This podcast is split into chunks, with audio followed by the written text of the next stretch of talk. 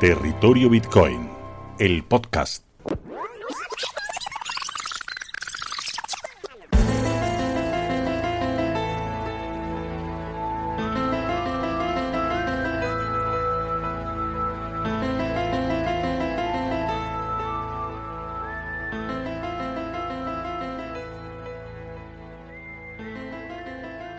Hoy tenemos otro expediente cripto con nuestro amigo Ramón, que vamos a hablar de novedades interesantes que podéis conseguir. Recuerda que tenéis que estudiar estos proyectos antes de invertir, siempre, ¿vale? Nosotros vamos a presentar cosas interesantes, ¿verdad Ramón? Hola, ¿qué tal? ¿Cómo estamos? Muy buenos días, Fernando. Un placer estar aquí un día más. Bueno, como sabéis, soy de trabajo para el proyecto Velas, y bueno, recientemente han habido varias novedades en cuanto a lanzamientos de varias IDOs, proyectos eh, muy variados, ¿no? Hemos tenido un metaverso, tenemos una red social y algunas cosas más. Así que vamos a empezar a hablar de, cosas interesantes. Claro, porque Velas hay que recordar que es parecido a Binance Smart Chain, pero que está creciendo. O sea que ya sabéis que el momento de invertir o de entrar en cualquier producto o proyecto es cuando está comenzando, no cuando ya está maduro.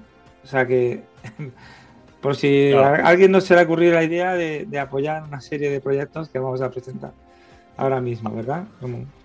Así es. En principio siempre lo, interesante es, eh, digamos, cazar ¿no? los proyectos cuando, cuando comienzan, antes de que se hagan masivos. Porque una vez son masivos, aunque sigan siendo interesantes, has dejado pasar una, una gran oportunidad de obtener ahí un, una ventaja, ¿no? Un beneficio.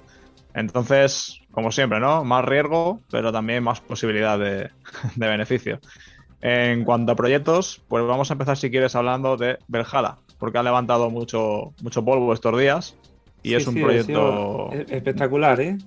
Un lanzamiento bastante intenso, ¿no? Porque recordamos que la IDO fue eh, se lanzó sobre 0,001 céntimo y en el momento de salida en los exchanges, que salió primero en, en PancakeSwap y 20 minutos después salió en Wagyu Swap y estuvo durante bastante tiempo por encima de 0,50.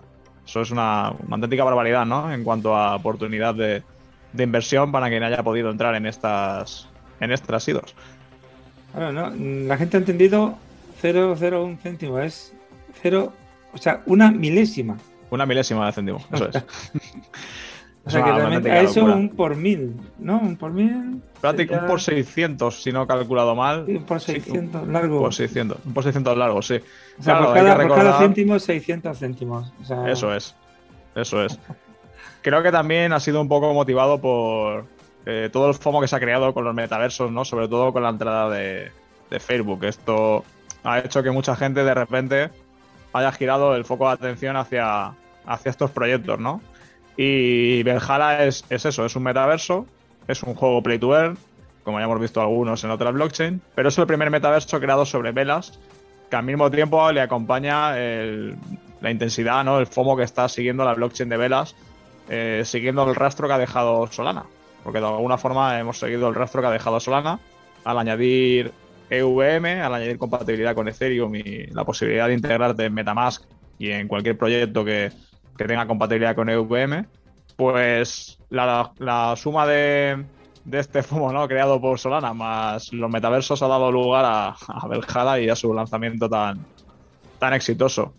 En su web estamos, hemos podido analizar, hemos podido ver lo que ofrecen y lo que tendrá y hemos visto que tiene un modo de juego bastante similar a lo que es un RPG, ¿no? Un juego tradicional RPG con varias razas, varias clases, personajes que evolucionan eh, mejoras en equipamiento, en armas, monturas. Eh, aparte tiene un sistema de, PvP, ¿no? De jugador contra jugador también, que promete ser, por lo que he visto, bastante entretenido.